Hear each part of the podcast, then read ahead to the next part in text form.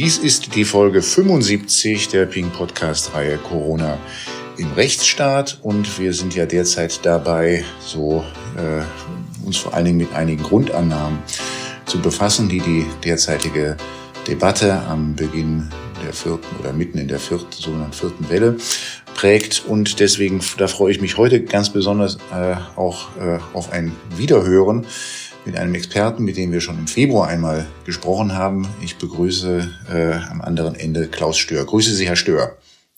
Guten Tag, Herr Herting. Herr Stör, wir haben ja schon äh, im Februar einen Podcast aufgenommen, äh, wo ich Sie vorgestellt habe. Äh, deswegen fasse ich mich jetzt, äh, was Ihre Person angeht, die ja sowieso vielen bekannt sein wird, die das hören. Äh, kurz, Sie sind Virologe und Epidemiologe äh, und äh, zu Ihrer Vita gehört unter anderem eine Zeit bei der WHO als Leiter des Global Influenza Programms und der SARS Forschungskoordination. Das war zur Zeit äh, des ähm, äh, zur Zeit der Vogelgrippe, also vor äh, Anfang der Nullerjahre. Ähm, wir haben uns im Februar, wie gesagt, unterhalten und ähm, vielleicht fangen wir mal an, so ein paar Dinge nochmal wieder aufzugreifen, über die wir uns damals unterhalten haben. Sie haben damals kritisiert, die Politik äh, richte sich zu stark an Inzidenzen auf, an, äh, aus. Wo stehen wir denn da jetzt? Hat sich das gewässert? Ja, das ist eine Frage, wie, wie man das misst. Äh, wenn man die Medien sich anschaut, hat sich nicht gebessert. Äh, sowohl die äh, öffentlich-rechtlichen auch aus privaten Medien berichten nur über die Inzidenzen insgesamt. Es wird nicht altersgruppenspezifisch unterschieden. Es wird nicht ähm, nach weiteren, in der Regel nicht nach weiteren Merkmalen, die die Dringlichkeit oder die Entspanntheit der Situation helfen einzuschätzen gesucht. Also viel hat sich noch nicht äh, geändert. Äh, rein rechtlich, ja, man hat die Hospitalisierungshäufigkeit äh, und auch die ähm, Belegung der Intensivstation in die Bewertung der Lage von ähm, Regierungsseite mit einbezogen, aber rein rechtlich, glaube ich, ähm, wird das nicht gemacht äh, und angewendet, denn das Infektionsschutzgesetz gilt ja jetzt noch. Äh, da steht jetzt drin, dass bei Inzidenzen über 100 eigentlich schon Ausgangssperren sein müssten, äh, dass Versamm Versammlungen ab, abgeblasen werden müssten, dass Geschäfte geschlossen sein müssten und das alles ist ja nicht passiert. Das ist auch mir jetzt die Tage aufgefallen, wo jetzt ja wieder das Infektionsschutzgesetz äh, mit erneuten Änderungen im Bundestag liegt, über die wir jetzt vielleicht nicht detailliert hier sprechen wollen. Aber was mir auffällt, ist, dass in der öffentlichen Debatte ähm, das, was im August geändert worden ist, nämlich dass man sich an, da an einem Hospitalisierungswert orientiert, das taucht jetzt überhaupt nicht mehr auf in der öffentlichen Diskussion, als ob das, äh, also da habe ich den Eindruck, dass wir schon mal weiter gewesen sind. Ja, ich frage ich frag mich auch, schauen Sie, wir haben ja auch im Juli, August äh, bereits gesagt, wie wichtig es ist, dass die Boosterimpfungen logistisch vorbereitet werden, dass den größten Unterschied im Herbst jetzt, was die Krankheitslast betrifft, gemacht werden kann, wenn die über 60-Jährigen geimpft sind, was die alten Pflegeheimen besonders betroffen sein werden, äh, dass man darüber nachdenken soll, wie man den letzten Rest äh, der Ungeimpften noch äh, motivieren könnte, dass es einen Plan braucht für die äh, vorhergesagte und vorhersagbare Winterwelle. Ich glaube, es wurde schon sehr viel immer wieder gesagt und es ist ein bisschen enttäuschend, äh, dass so wenig davon auch bei der äh, Exekutive dann, dann ankommen sind. Äh, ich gehe immer noch mit dem englischen Sprichwort, äh, dass man, wenn irgendwas nicht läuft, eher an ähm, Dummheit denken soll als an Bösartigkeit. Ähm, ja, ich glaube, das ist immer noch meine, meine Interpretation. Welche Rolle spielen dabei die Medien nach Ihrer Beobachtung? Das ist schwer für mich zu sagen. Ich bin ja kein Medienexperte. Ich mhm. verfolge das natürlich.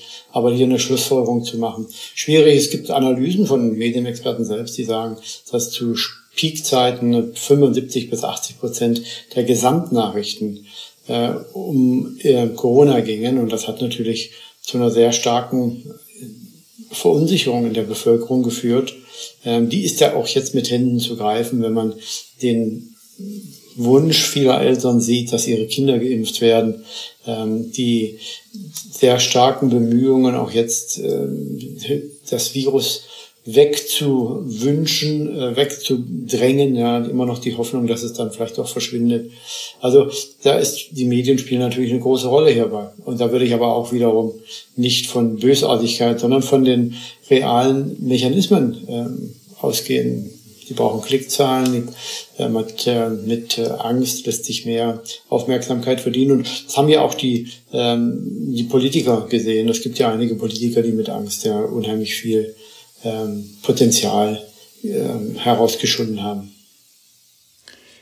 Nochmal kurz zurück im Februar, wo wir uns damals unterhalten haben, äh, weil Sie es auch gerade wieder ansprachen, ob das Virus weggeht. Ich glaube, im Februar, das war so eine Zeit, wo nur, nur Covid in aller Munde war.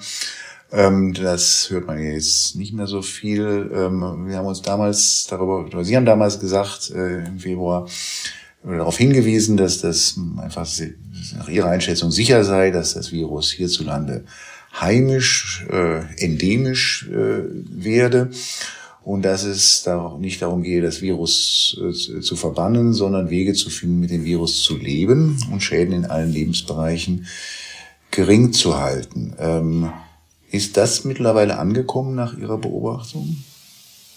Bin ich mir nicht sicher, ob das schon vollständig verstanden wurde. Ähm, eine Kollegin von mir aus äh, Tübingen sagte mir vor zwei Wochen, dass ähm, drei Impfskeptiker immer noch ähm, erstaunt waren, als sie von ihr hörten, dass äh, sie sich dann mit Todes, mit, äh, mit, mit höchster Sicherheit alle infizieren werden. Die haben immer noch gehofft, dass wenn sie sich lange genug verstecken, dann vielleicht brauchen sie nicht impfen lassen und das Virus verschwindet. Also ich glaube nicht, dass es angekommen ist. Es ist ja auch nur Teil der wirklich äh, unterirdischen Krisenkommunikation.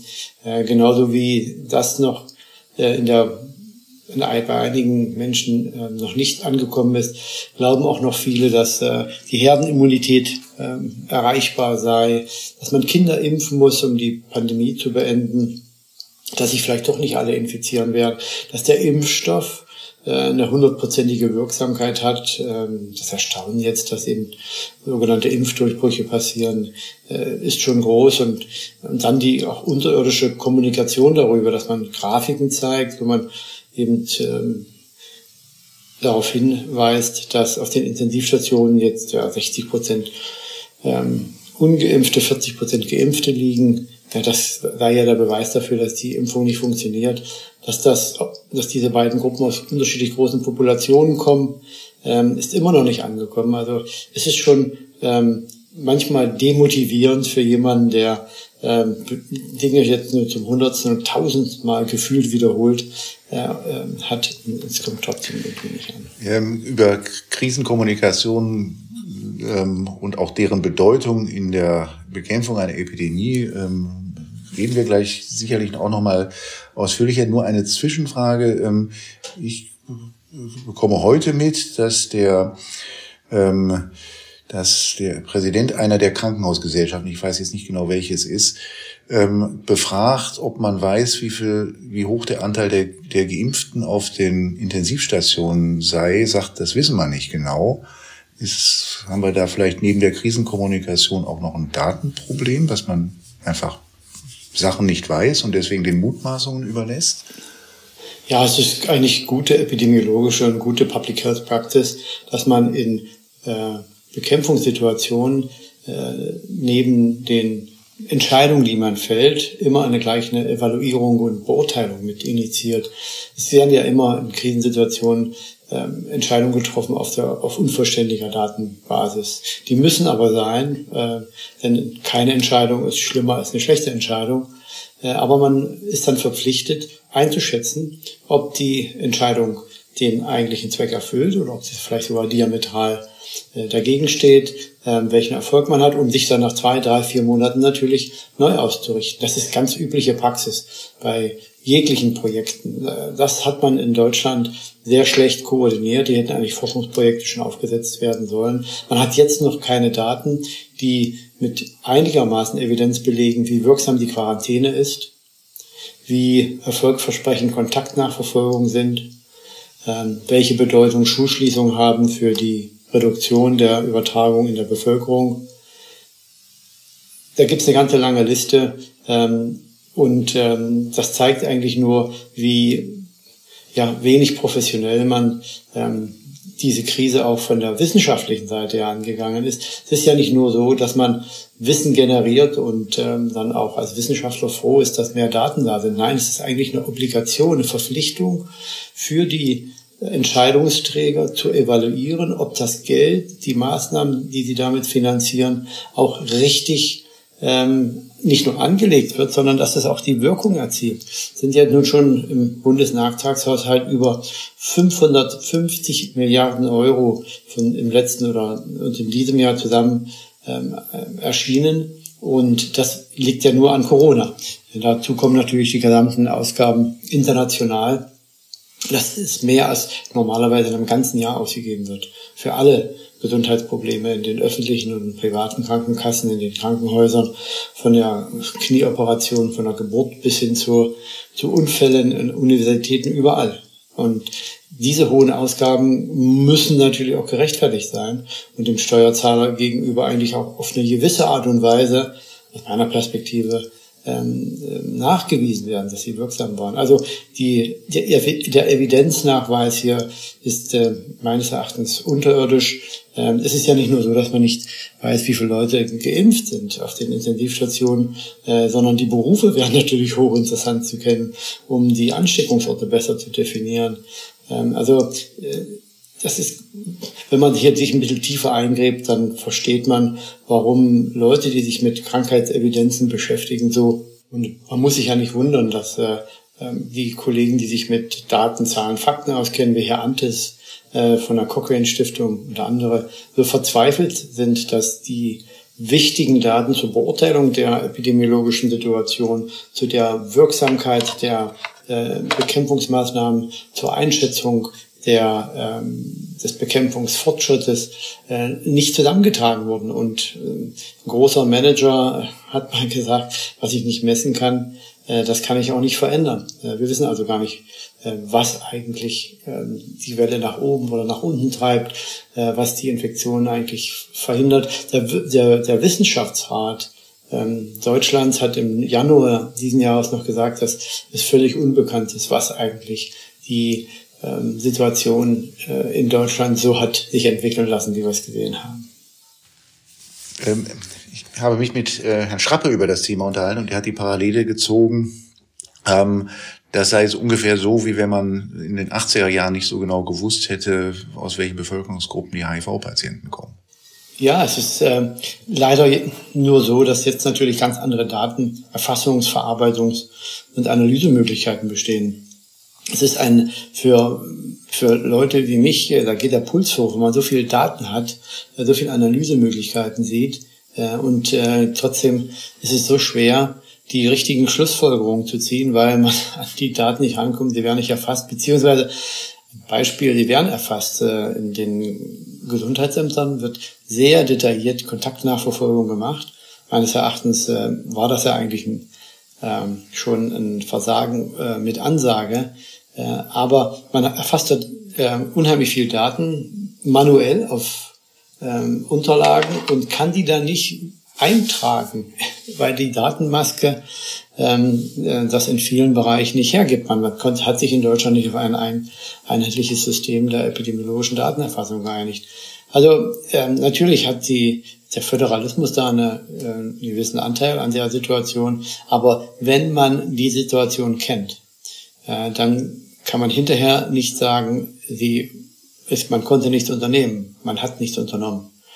Und ja, das ist eine Situation, wie sie eigentlich einzigartig ist, auch äh, international.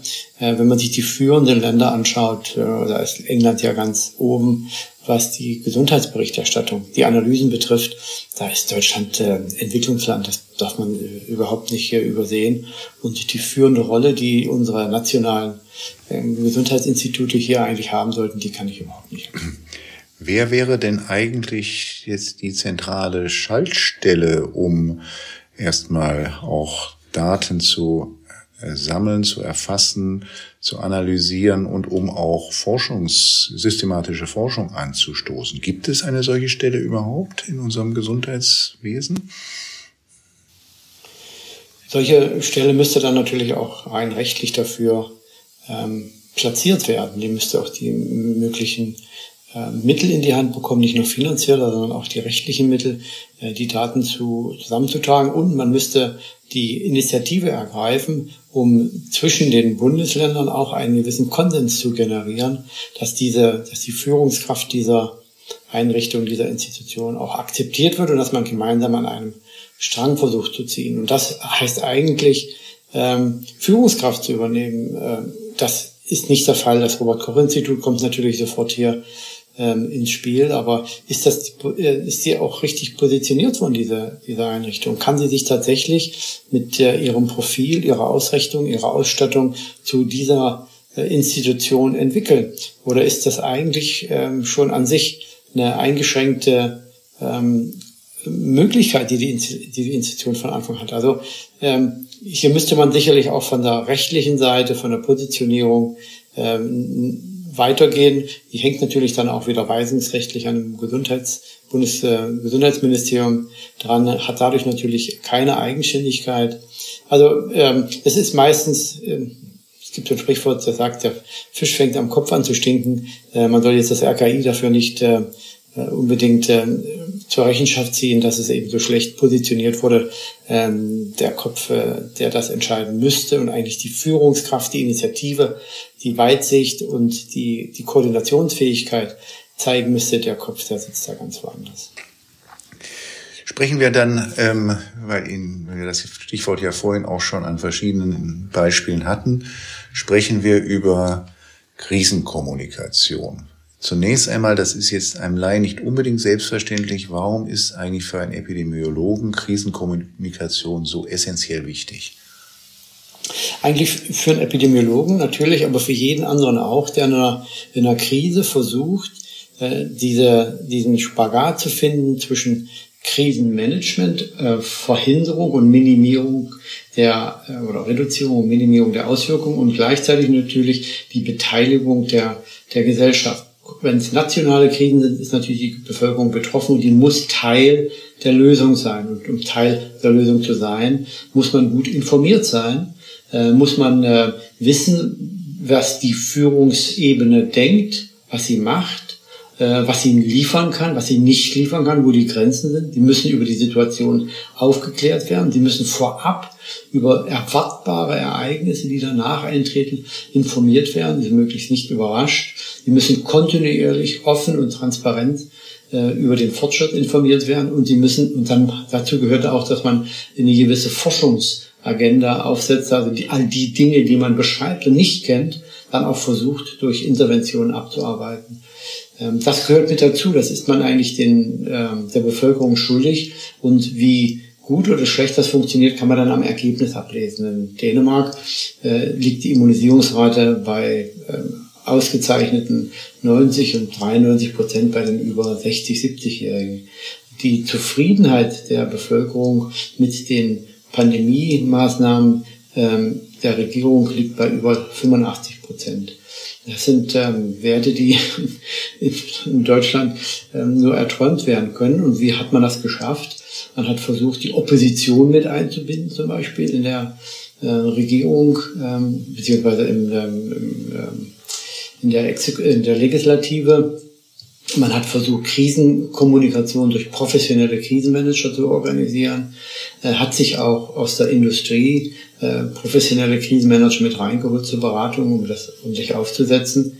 Äh, das geht natürlich in den skandinavischen Ländern auch leichter, aber Krisenkommunikation ist das I und A, äh, ist das A und O. Ähm, und ähm, man kann da viele Dinge gut machen, aber man muss auch darüber reden, man muss die Gesellschaft mitnehmen, man muss die Beteiligung fördern, ähm, die Teilhabe initiieren. Ähm, und deswegen ist die Krisenkommunikation so ganz besonders wichtig. Nehmen wir doch mal, also Sie haben ja vorhin kurz das Stichwort Impfskeptiker angesprochen.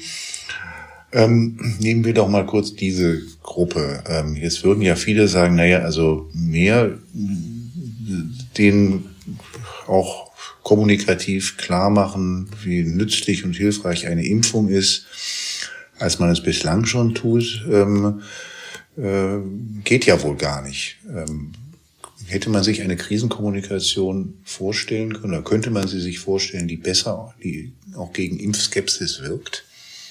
Prinzipiell ist das Vertrauen in die Regierung der fundamentale Treiber für die Akzeptanz des Impfstoffes. Da gibt es sehr gute Forschungs- ähm, Projekte, die wir auch in der WHO gefördert haben. Da ging es natürlich hauptsächlich um die Entwicklungsländer, äh, ganz andere Impfstoffe, Diphtheria, Tetanus, Pertussis, Hepatitis B, Mumps, Masern, Rubella und so weiter. Äh, aber fundamental stimmt das auch, sehen wir auch in Dänemark, in anderen europäischen Ländern. Die Zufriedenheit mit der Regierung ist die ähm, wichtigste Korrelation für einen Impffortschritt. Und da hat die Krisenkommunikation in Deutschland einfach nicht so gut funktioniert, auch in Österreich offensichtlich nicht und in der Schweiz. Übrigens sind das hauptsächlich deutschsprachige Länder, wenn man sich mal ganz Europa anschaut, die den niedrigsten Impffortschritt haben, ähm, was die westlichen Länder betrifft. In den äh, östlichen, äh, Rumänien, Bulgarien, ähm, auch Polen, Slowakei, Tschechei, ähm, gibt es andere Gründe. Aber in den, in den mehr westlich gelegenen Ländern ist das so. Ja, die Krisenkommunikation äh, ähm, ist hier schon entscheidend. Vielleicht lassen Sie uns noch mal kurz zurückgehen. Die Impfskeptiker, das sind ja Leute, die einfach äh, noch nicht von der Wirksamkeit des Impfstoffs überzeugt sind oder seiner Sicherheit und die von der Bedeutung der Erkrankung noch nicht äh, eingenommen sind. Und als drittes ähm, kommt dazu, dass sie, dass man häufig vielleicht ähm, die Hemmschwelle nicht überwindet, ähm, um an den Impfstoff zu kommen, also dahin zu laufen, oder auch ähm, die Sprache Probleme hat und auf den Intensivstationen liegen. Das wird auch immer wieder ähm, nicht klar kommuniziert. Es gibt aber auch keine deutschlandweiten Daten, aber die Daten, die äh, mir vorliegen und anderen Kollegen sind eigentlich sehr eindeutig hier. Ähm, es gibt einen sehr großen Anteil bei den Ungeimpften auf den Intensivstationen, die einen Migrationshintergrund haben. Bei Weitem die meisten haben einen Migrationshintergrund bei den Ungeimpften und kommen aus sozial schwachen ähm, Bevölkerungsgruppen, meist in Kombination. Äh, und hier, glaube ich, ist das Impfangebot noch gar nicht angekommen, weil man aus einem anderen Kulturkreis kommt, weil man äh, die Sprache nicht spricht, weil man einfach auch äh, eben anders Fernsehen schaut. Da wird auch zu Hause vielleicht äh, ARD, ZDF, RTL und so weiter, gibt es dort gar nicht. Da guckt man eben ähm, die Fernsehsender, die äh, aus dem eigenen Kulturkreis viel vertrauter sind.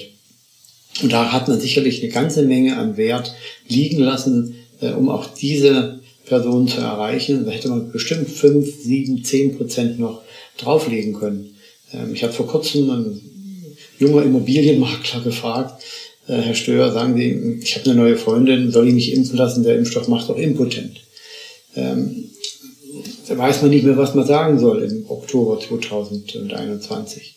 Aber das ist die Realität und die schlägt sich auf den Intensivstationen ganz konkret und brutal nieder. Das sind die Leute, die noch kein Impfangebot erhalten haben. Also da hätte man schon noch einiges besser und anders machen können. Die Kollegen, vor allen Dingen in den Gesundheitsämtern, in den sozialen Brennpunkten und in den ähm, bisschen Parallelkulturen ähm, in unseren großen Städten, Köln, Berlin, Hamburg und so weiter, haben das ja auch berichtet und haben das, das wurde auch zum Teil angegangen. Man sieht auch die Unterschiede. Ähm, aber zum Schluss bleiben immer die Impfskeptiker, nicht die Impfskeptiker, sondern die Impfverweigerer über. Das sind sicherlich sechs, sieben Prozent der Bevölkerung. Da wird man sehr wenig mit Informationen, Daten, Zahlen, Fakten äh, ausrichten können. Daran muss man sich in einer freiheitlich-demokratischen Ordnung dann aber auch gewöhnen und sagen, ja, ähm, ich, das ist so. Aus meinem Blickwinkel sollte man ähm, auch hier keinen Impfzwang äh, einführen, weil das nicht den kleinen Vorteil dass man mehr Leute impft, gegen den großen Nachteil, dass man sehr viele Menschen ähm, verprellt ähm, von der freiheitlich-demokratischen Ordnung äh, in, sich enttäuschen lässt. Ähm, das sollte man nicht tun, aber man sollte dann aber auch konsequent sagen, ihr habt euch entschieden, meines Erachtens eine falsche Entscheidung, euch nicht impfen zu lassen. Ähm, jetzt müssen wir aber auch leider versuchen, die gesundheitliche Situation in der Bevölkerung aufrechtzuerhalten. Und da müssen wir auch dezidiert unterschiedliche Maßnahmen ergreifen. Also ich halte beides für gerechtfertigt. Sich nicht impfen zu lassen, aber dann auch Maßnahmen zu ergreifen, die die Gesundheit aufrechtzuerhalten. Stichwort Impfpflicht. Zu meiner Verwunderung wird sie ja jetzt das erste Mal überhaupt mal ernsthaft diskutiert. Ähm, was ich nicht verstehe, ist, dass dieselben, die auf die also jetzt bis zum Lockdown für Ungeimpfte, die das geflügelte Wort der Pandemie der Ungeimpften äh, führen, die die Ungeimpften eigentlich äh, massiv aus dem öffentlichen Leben ausschließen wollen, dass die dann gleichzeitig sagen, aber eine Impfpflicht wollen wir nicht. Warum eigentlich keine Diskussion über eine Impfpflicht und stattdessen äh, Maßnahmen, die als Schikanen und, und, und, und, und, und auch Ausgrenzung äh, äh, empfunden werden? Hm, ich glaube, das ist Teil unserer menschlichen Psyche. Ich bin ja kein Soziologe oder Psychologe, aber ich glaube schon, wir scheuen uns schon, Dinge zu tun, ähm, die anderen sich, die andere auch verletzen prinzipiell. Äh, und das versuchen wir so lange zu machen, bis unsere eigenen Probleme nicht so stark tangiert werden. Und wenn die dann stark tangiert werden, dann greift man halt doch dazu. Äh, und die Schwelle ist offensichtlich für einige schon erreicht, für andere nicht. Ähm, man hat sich von der Politik auch als Fehler meines Erachtens komplett verrannt zu Anfang. Als gesagt hat, es wird nie eine Impfpflicht geben. Ähm, aus dem Blickwinkel heraus, dass man von Anfang an sagen würde, äh, ja, Impfen bleibt freiwillig. Ja, da gibt es aber andere äh, sicherlich Formulierungen. Andere Länder haben das auch, glaube ich, ein bisschen besser gemacht. Aus der internationalen Perspektive ist Deutschland besonders interessant. Wir haben 2002 dreimal von der WHO eine globale Analyse gemacht, äh, Impfpflicht im Gesundheitswesen. Und da war Deutschland äh, im Prinzip einer der Länder, die am weitesten von äh, solcher ähm, Maßnahme entfernt waren. Andere bei anderen Ländern Impfpflicht, äh, Influenza, äh, Impfstoff jetzt für, für den Gesundheitssektor. Während in anderen Ländern das eigentlich Routine ist. Ähm, also ist, glaube ich, auch eine spezielle Situation in Deutschland. Ähm, ich kann die Leute verstehen, die, ähm, und ich gehöre auch dazu, die gegen eine Impfpflicht sind. Aber ich glaube, Kompromisse wären hier für mich eine temporäre Impfpflicht einzuführen, nicht für bestimmte äh, Berufsgruppen. Das geht ja nicht, wenn die Krankenschwester gar keinen Patientenkontakt hat, äh, dann muss ja auch nicht geimpft werden. Aber Personen, die in den Altenheimen auch die Pettiküre und Maniküre machen und die, die Massagen durchführen, sehr engen Kontakt haben mit den Bewohnern, die gehören einfach geimpft. Äh, und deswegen halte ich gegenwärtig das für eine temporäre ähm, Maßnahme für, für angebracht, darüber nachzudenken. Aber so weit hätte es nicht kommen müssen. Jetzt über eine Impfpflicht nachzudenken heißt, die vielen Warnungen in den Wind geschlagen zu haben, bessere Lösungen im Sommer und im Frühherbst zu suchen mit den entsprechenden Kollegen, die dabei hätten helfen können. Das sind die Verwalter in den alten Pflegeheimen, der mobilen Pflege, das wären dann wieder Soziologen, Psychologen gewesen, äh, Kollegen aus den Gesundheitsämtern. Hätte man sich zusammensetzen können und hätte Optionen erarbeiten können, ja, von mir aus von der vollständigen Freiheit auf der einen Extrem bis hin zur Impfpflicht, aber dazwischen gibt es sicherlich viele andere Möglichkeiten, auch eine sehr hohe Impfrate zu erreichen, ohne dass man gleich äh, zur, zur Impfpflicht greifen muss. Aber das ist auch versäumt worden und jetzt hat man nichts anderes mehr in der Hand. Es ist ja auch sehr spät, jetzt noch zu diskutieren, zu informieren, zu überzeugen. Jetzt müssen Dinge passieren, ohne Zweifel, oder man ja, geht wieder in dieselbe Situation hinein wie im letzten Jahr, dass man die Pflege- und Altenheime weitestgehend von der öffentlichen Gesundheitsseite allein lässt. Jetzt haben wir, haben wir ja wieder einige auch wirklich ganz tragische Vorfälle gehabt in Pflege- und Altenheimen, wenn auch vielleicht nicht so viel, Gott sei Dank nicht so viel wie im vergangenen Winter. Ähm, und jetzt kommt ja auch eine Testpflicht und ähm, Impfpflicht wird diskutiert, also Testpflicht für Besucher kommt dort und, und, und Testpflicht für ungeimpftes Personal ähm, und, ähm, und auch für geimpftes Personal. Äh, und es kommt, äh, es wird diskutiert eine Impfpflicht für auch wiederum für das Personal in den Heimen. Da kommt dann gleich wieder in der Welt heute Olaf Gersemann, der dann sagt, also das sei ja nur so ein ganz kleiner Löffel und also ähm, das sei ja nur ein Achtel, rechnet er irgendwie vor, der äh, Senioren, die in den Heimen seien und, äh, und, und, und, und sinngemäß bringen nicht viel, weil, weil da blieben ja immer noch die anderen sieben Achtel übrig. Was denken Sie, wenn Sie das hören? Statistischer Unsinn. Äh, es ist natürlich äh, ähm, mathematisch richtig, dass nur 900.000 der circa 23 Millionen Personen über 60 Jahre in Alten- und Pflegeheimen sind. Aber bei Pandemiebekämpfung, Krankheitsbekämpfung heißt Risikominimierung und das höchste Risiko zu sterben haben die Personen in den alten Pflegeheimen und auch diejenigen, die äh, vielleicht von der mobilen Pflege betreut werden. Das, da gibt es ja genügend Zahlen und Fakten. Ja. 40 Prozent der Todesfälle im letzten Jahr kamen aus alten Pflegeheimen. In Bayern äh, waren es sogar noch mehr, knapp 50 Prozent. Das kann man mit solchen Zahlen natürlich ähm, klar belegen. Ja, ich weiß nicht, warum man das immer wieder dann auch verdreht. Vielleicht hat es auch nicht die Wirkung, die wir daraus ablesen, dass die Menschen dann verunsichert sind. Ähm, ich halte es natürlich auch richtig, auf der anderen Seite zu sagen, hier haben wir 40 Prozent der Todesfälle, die anderen 60 Prozent sind. Die, ist die sind in der großen Gruppe der über 60-Jährigen, die sich noch nicht haben impfen oder boostern lassen. Da gibt's ja auch nur, wir sind ja, glaube ich, bei 10 bis 12 Prozent. Es stimmt schon, da fehlen noch viele, aber zu sagen, dass das nur ein kleiner Teil wäre, ist einfach epidemiologisch falsch. Mhm.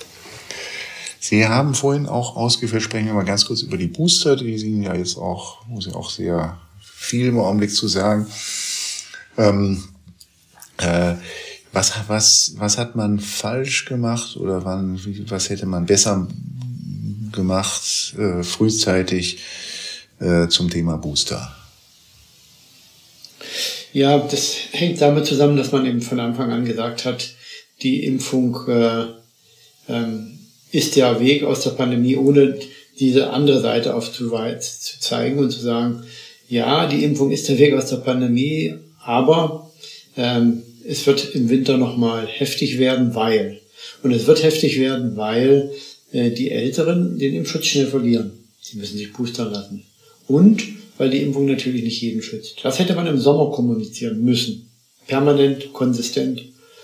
Ähm, und ähm, dann hätte man vielleicht mehr. Wusste man das denn im Sommer schon? Ja, natürlich. Das wusste man schon vor zehn Jahren, dass Impfungen äh, ihre Wirksamkeit verlieren. Das wusste man bevor ähm, die Corona-Pandemie da war. Es ist nun mal bei den Corona-Viren und bei anderen äh, Atemwegserkrankungen auch so. Hm. Also selbst, ähm, selbst ich wusste das nicht, als ich mich habe impfen lassen. Und ich nehme für tja. in Anspruch, dass ich relativ gut informiert bin.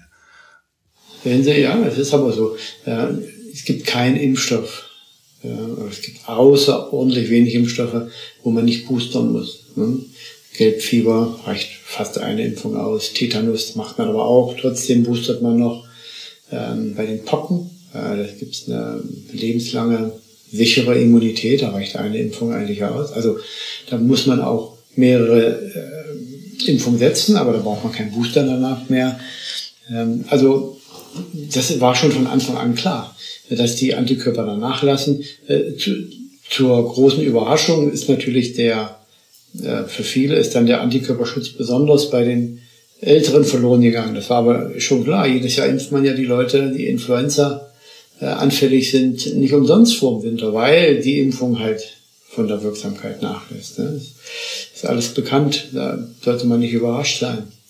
Also Boostern ist ähm, wichtig für die Älteren, weil der Impfschutz nachlässt.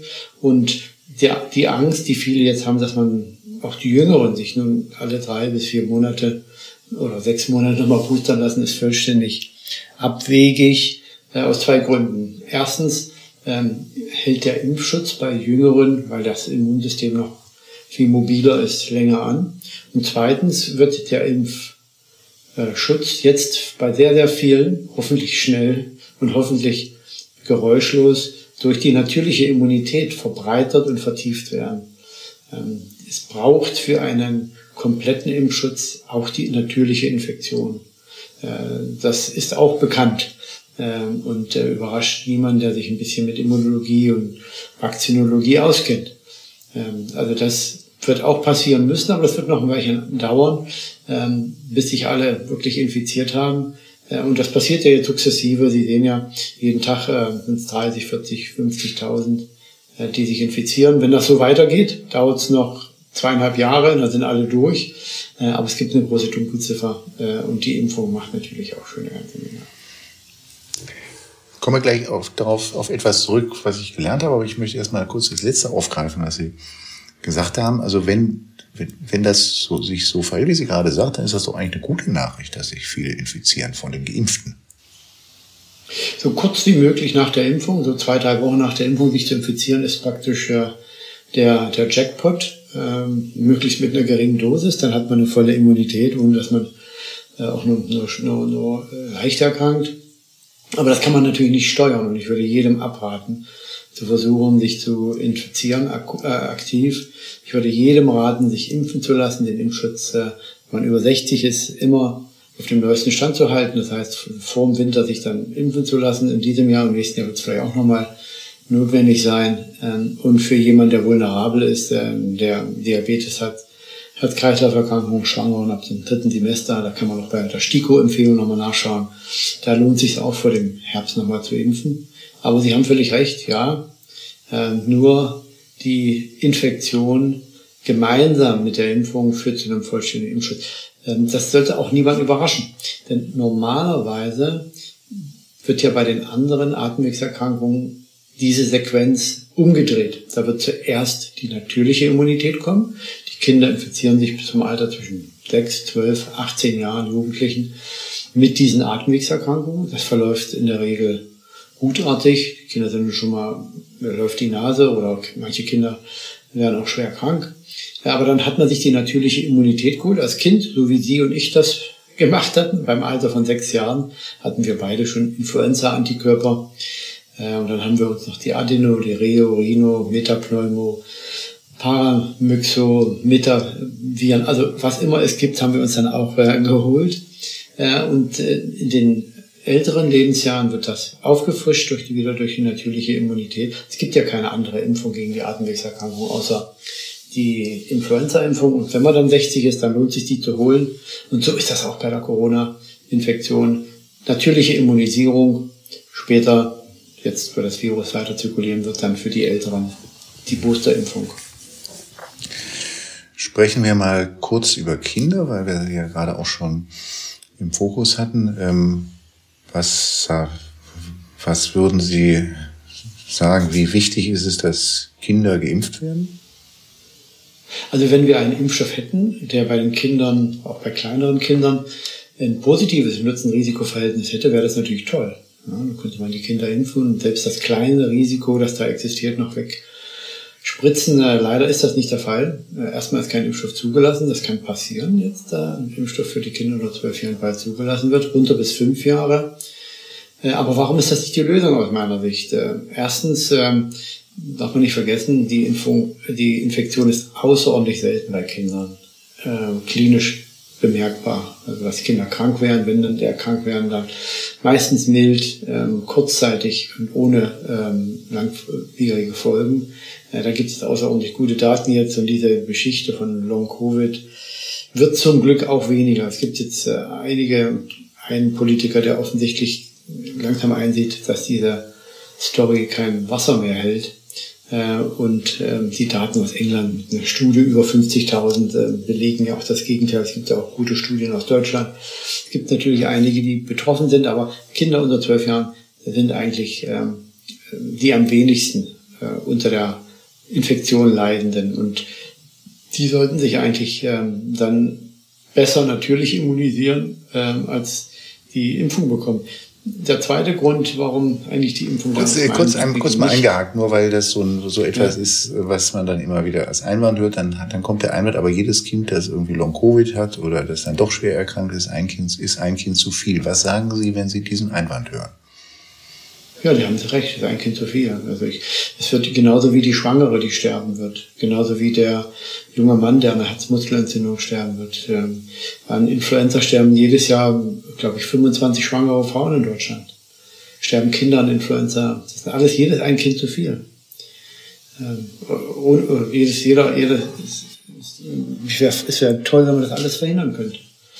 Ähm, andere Länder haben sich da zum Beispiel entschieden, in Österreich impft man die Kinder und auch die ähm, Jugendlichen gegen Influenza, weil man sieht, dass es ein, ein gutes Nutzen-Risikoverhältnis hat unter den Bedingungen.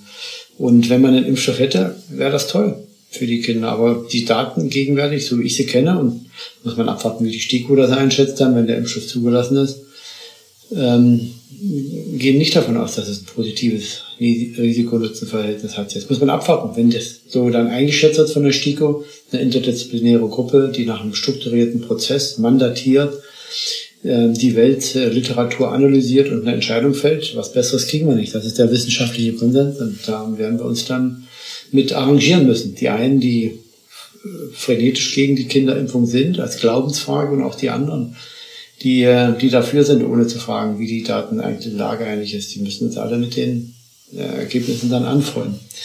Lassen Sie mich noch eins vielleicht sagen zu der Kinderimpfung, fünf bis zwölf Jahre, wenn, selbst wenn die kommen sollte, was natürlich toll wäre, dann darf man nicht vergessen, dass die Kinder, die schwer erkranken an Covid, 50 Prozent sind jünger als zwei Jahre.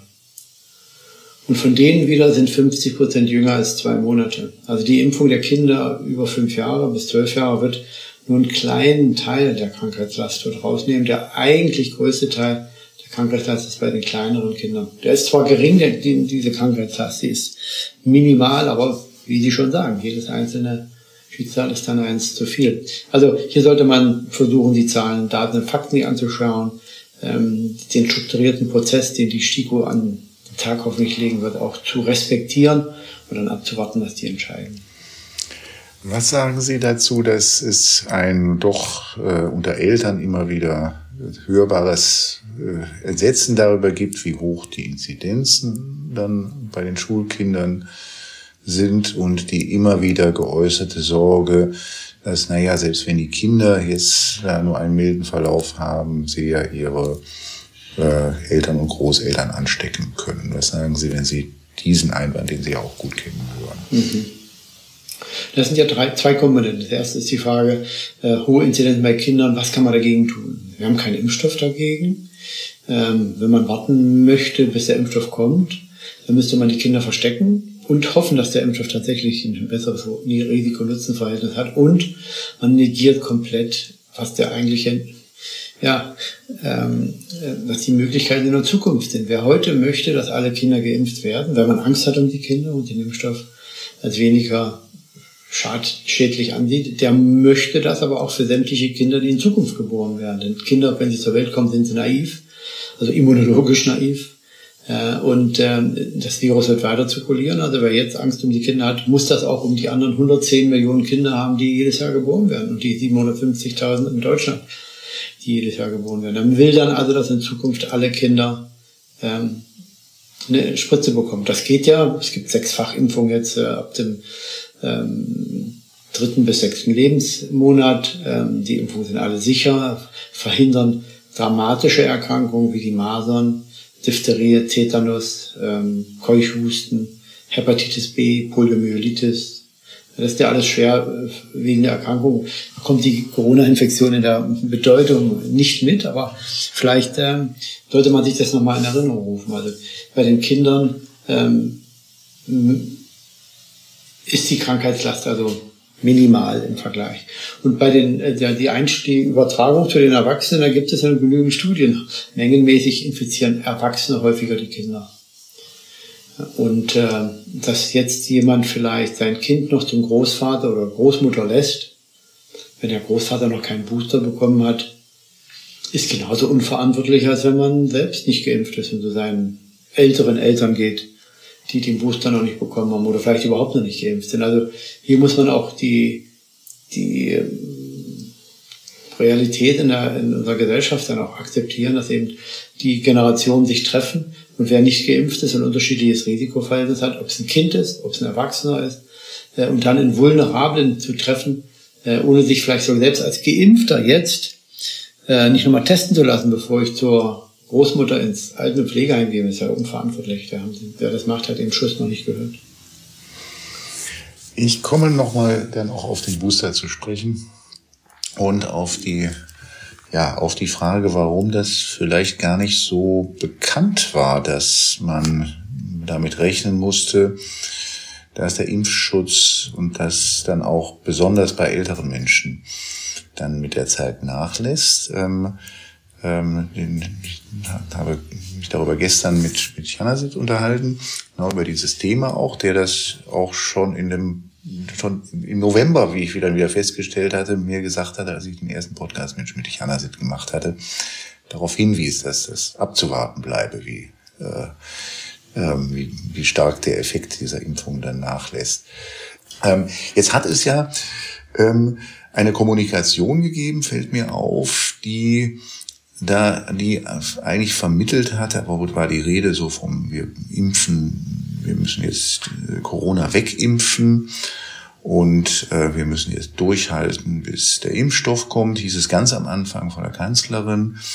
Ähm, äh, ist, ist vielleicht auch ein Teil dessen, warum eigentlich so spät die Erkenntnis erst gekommen ist, dass wir diese Booster dann auch brauchen, ganz selbstverständlich brauchen, dem Umstand geschuldet, dass man ähm, da auch mit falschen Vorstellungen gearbeitet hat, als die Impfstoffe gekommen sind. Tja, ja, das ist so. Ich meine, wir haben, schauen Sie an die Interviews, die wir gegeben haben im August, im Juli, immer wieder darauf hingewiesen, die Winterwelle wird heftig, die Boosterimpfungen müssen beginnen. Ich weiß nicht, was man da, was man macht. Ich meine, gestern Abend, gestern hat die Anhörung im Bundestag stattgefunden zum Infektionsschutzgesetz und äh, schauen sich an die Sachverständigen, die da eingeladen waren. Äh, ja, das waren dieselben, die äh, die Bundesrepublik, Bundesregierung beraten haben äh, zu den Maßnahmen. Äh, tut mir leid, aber da fehlt mir dann auch jetzt, muss ich ehrlich sagen, jegliche Geduld, äh, dann zu akzeptieren, dass es eben eine steile Lernkurve gibt und nicht alle Leute können alle Themen abdecken und es gibt auch eine Verantwortung, ähm, äh, eine persönliche Verantwortung, eine gesellschaftliche Verantwortung, auch eine Verantwortung der Regierung, ähm, sich das Wissen einzuholen und sich jetzt hinzusetzen, sagen, wir wussten das nicht und, und ja, wir haben ja eigentlich von einer Bundesregierung schon im August gesagt, dass die Boosterimpfungen wichtig sind und die Länderregierungen haben nichts gemacht. Das hört sich für mich an wie jemand, der dann äh, sich freut, äh, drei Monate lang, dass nicht passiert ist, dass er hinterher sagen kann, er hat es ja schon gewusst, dass, keine, dass, dass die Verantwortlichkeit eigentlich gar nicht da ist. Also es ist eine Gemengelage aus mangelndem, äh, mangelnden Kenntnissen, vielleicht auch politischer Verantwortungs Fähigkeit und äh, dann auch. Äh, Lag es vielleicht auch daran, dass man ab einem bestimmten Zeitpunkt alles, alle Karten auf die Impferhöhung der Impfquote gesetzt hat und das da ja eher störend war in der Kommunikation, den Leuten dann noch sagen zu müssen, also das hält nicht alle Ewigkeiten und da müsste dann noch ein weiteres Mal geimpft werden. Also ich habe tatsächlich im Bekanntenkreis jüngere Freunde, die mir gesagt haben, also wenn ich gewusst hätte, dass ich da, ich weiß jetzt, was Sie sagen, dass das wahrscheinlich gar nicht bei allen nötig ist, aber wenn ich gewusst hätte, dass ich da nochmal nach ein paar genau. Monaten, einigen Monaten dann mich nochmal impfen ja. lasse, dann hätte ich mich nicht impfen lassen. Weil man vielleicht zu sehr darauf versessen, also alle, alle zu, zu, zur Erst- und Zweitimpfung zu bringen, dass man das einfach so nicht so, so ein bisschen ausgeblendet hat. Ja, das wieder, sind wir zurück zur Krisenkommunikation. Hier muss man sich hinsetzen, von Anfang an überlegen, welchen Kompromiss man eingehen möchte. Und Krisenkommunikation und Vertrauen hier hat viel mit Transparenz zu tun. Was, warum glauben Sie, dass eine Kommunikation, die sagt, es sollen sich jetzt alle impfen lassen, so viel wie möglich, alle können von der Impfung profitieren. Ähm, wir werden davon ausgehen müssen, dass vor dem nächsten Winter unter Umständen in einigen Altersgruppen nochmal Nachimpfungen notwendig sind. Das wissen wir noch nicht, aber es kann gut sein. Ähm, das können besonders die Älteren sein, vielleicht können auch die Jüngeren profitieren, aber jetzt ist es notwendig, dass sich alle impfen lassen, weil jetzt die Situation halt dramatisch wird. Das war ja Januar, Februar, März. Wir müssen jetzt kurzfristig alle davon, ähm, müssen jetzt alle, ähm, können alle davon profitieren und langfristig, wir wissen wir noch nicht, wie lange die Impfung hält. Wir wissen das noch nicht, aber jetzt wissen wir, dass es der Weg ist, um gut durch diese dritte Welle zu kommen. Und das hätte man meines Erachtens mit einem Team von klugen Leuten aus verschiedenen Bereichen äh, diskutieren können und müssen und dann hätte man vielleicht auch nicht so viele Leute auf dem Weg verloren. Denn es ist ja, ich meine, da gehört ja nicht so viel dazu zu der Erkenntnis, aber es ist so banal wie es ist, es ist ja nicht gerade vertrauens bildend, wenn man Erwartungen weckt, die sich dann nicht erfüllen. Ich, halte das für kontraproduktiv für Vertrauen. Äh, Vertrauen heißt ja ähm, Zuverlässigkeit und Häufigkeit des Kontaktes und der und die, diese Multiplikation, die ging ja nicht auf, wenn man immer wieder äh, diese Mythen äh, schürt, vielleicht aus Unwissen oder ne, definitiv aus Unwissen äh, und sich eigentlich selbst, wie die Amerikaner, ins Knie schießt mit solchen äh, pauschalen ähm, Statement, ja, vollständige Impfung. Ja. Diese, diese Kommunikation war eigentlich schon falsch zu sagen, wir eine erste Impfung und vollständige Impfung. Ja. Vollständig ist man nie geschützt mit so einer Impfung. Da müssen wir sagen, die erste Impfung und zweite Impfung. Ja, das sind kleine Dinge, die ähm, man bei einer cleveren Krisenkommunikation macht. Große Firmen stellen dann Medien ähm, äh, Unternehmen ein äh, und gucken sich jedes Komma an, jeden, jeden Farbklecks, jede Farbkombination und jede Sequenz. Ähm, das ist eine kluge Sache, wenn man intelligente Krisenkommunikation betreiben will. Ein Virologe, der glaube ich auch bei der Bundestagsab äh, bei der Bundestagsanhörung gestern äh, geladen war, äh, lässt sich noch zitieren im österreichischen Kurier im September mit dem schönen Satz, man könnte diese Pandemie wegimpfen. Ja, das ist natürlich alles verkürzt dargestellt. Ja, prinzipiell kann man das eigentlich vielleicht sogar gelten lassen. Ähm, wegimpfen ist vielleicht weckt, weckt eben zu viel Hoffnung. Man kann mit der Impfung mhm. die die schweren Auswirkungen der Pandemie minimieren. Pandemiebekämpfung heißt ja nie ähm, Knie kaputt, neues Knie rein. Ja? Herzinfarkt, ins Stent setzen, alles wieder gut oder fast alles wieder. Pandemiebekämpfung heißt immer zwischen den zwei Übeln sich eins auszuwählen, das möglichst das, das weniger große ist. Man kommt aus der Pandemie nie ohne Schaden raus. Es gibt Profiteure von der Pandemie, ja, habe ich schon öfter gesagt, aber, die, aber es bleibt bei einem Schaden und das muss man auch kommunizieren. Äh, wegimpfen kann man die Pandemie nicht. Man kann die Schäden der Pandemie versuchen mit der Impfung weitestgehend zu minimieren. Und es ist der, die Abkürzung. Impfung ist die Abkürzung zum äh, Ende der Pandemie. Aber dass da keine Kollateralschäden bleiben oder dass alle verhindert werden können, ist, ist äh, ähm, das Wunschdenken.